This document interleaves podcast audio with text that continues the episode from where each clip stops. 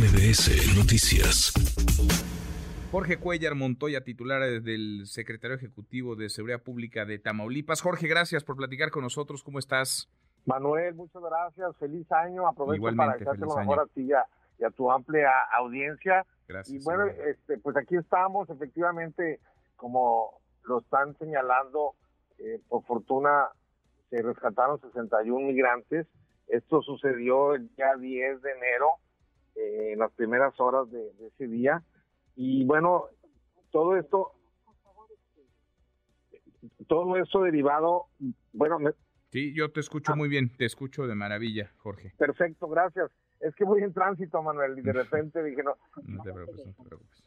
Te escucho, yo te escucho muy bien. Se está metiendo algo, creo, ahí en... Sí, se está metiendo algo. ¿Puedes apagarlo? Pero yo te, yo te escucho muy bien, no te preocupes. A ver, nos decías el, el diagnóstico, digamos, del por qué, qué es lo que está sucediendo, porque vimos ya eh, la información, la vaya, la la triste información sobre un primer secuestro masivo, ahora este otro, rescates con bien, afortunadamente, pero, pero ¿qué es lo que está ocurriendo? ¿Cuál es el contexto de lo que está ocurriendo?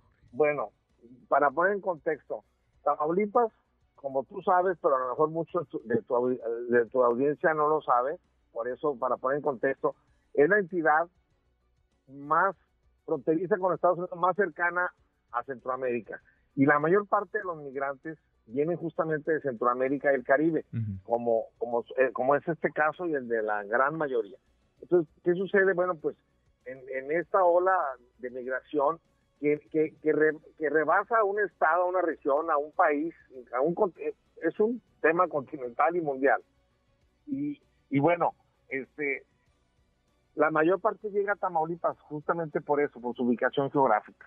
Este, este rescate de esos 61 fue producto de todo ese trabajo que se está haciendo con, con este operativo interinstitucional que dimos a conocer y que está apoyado por el gobierno federal a través de elementos que llegaron para reforzar a raíz de los 32 eh, que, que, sucedieron el, el, 30 de diciembre. Y aquí llegó, llegaron gente de refuerzos de la Secretaría de, de la Defensa Nacional, de la Secretaría de Marina, además para hacer complementar el operativo interinstitucional que se había eh, formado a raíz de los acontecimientos lamentables del 30 de diciembre. Producto de eso, bueno, se consiguió rescatar en una casa de seguridad a estos 61 migrantes que como como como ha sido mencionado eh, vienen de diferentes países eh, como El Salvador, como Guatemala, Ecuador, y es producto de, este esfuerzo que se está haciendo, de esta ola de inmigrantes que se está llevando a cabo en nuestro país, en, la gente que viene en busca de su, del sueño americano. Sí, sí, pero son dos secuestros masivos en 15 días y ocurren en Tamaulipas, que no es la única entidad que hace frontera con, la Unión Americana. no, es la única, pero es la que atrae más eh, migrantes por su ubicación geográfica. Es un es una circunstancia que nos toca y, se está atendiendo como te lo estoy comentando. el, el, el, caso de, de estas personas eh, se encuentran en buen estado de salud, fueron apoyadas por las autoridades competentes y ya están eh, siendo atendidas en la instancia que corresponde, que es el Instituto Nacional de Migración, para determinar su estatus migratorio. Y también señalar que los menores que venían en estos 61 eh, fueron apoyados por el sistema de desarrollo integral de la familia. Mm. También también señalar, Manuel, que por estos hechos se inició una carpeta de investigación. ¿Y hay detenidos, Jorge? está en curso la investigación. Yo no puedo adelantar eh, información parcial, Manuel, por respeto al debido proceso y por el sigilo de la propia investigación pero se está llevando a cabo la investigación.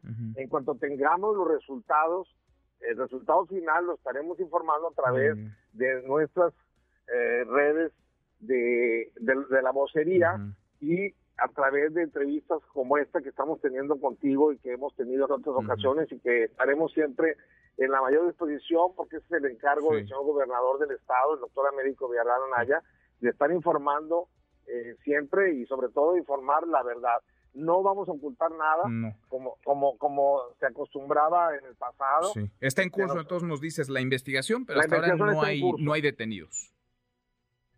Manuel, yo no puedo adelantar, te discúlpame, no puedo adelantar. No nos puedes adelantar si hay detenidos, pero no es... Eso no, te, ¿Cómo? Si hay alguien detenido, eso es información pública. Amigo, a menos que se le tenga retenido fuera de la ley. No, no, no, no, no, no, a lo mejor, eh, discúlpame, a lo mejor, a lo mejor no he sido explícito o me expliqué mal. Mientras el proceso de investigación no concluya, yo no puedo dar información porque afecto el debido proceso. Entonces van a salir libres porque yo adelanté una información y pues no, claro que no. Por eso, por eso, esa es la razón, Manuel. Bueno. Bien, pues lo entendemos así entonces, Jorge. Sigamos platicando conforme avance entonces la, la indagatoria. Estamos en la mayor disposición. Te mando un abrazo a ti y a tu público. Igual para ti, gracias. Redes sociales para que siga en contacto: Twitter, Facebook y TikTok. M. López San Martín.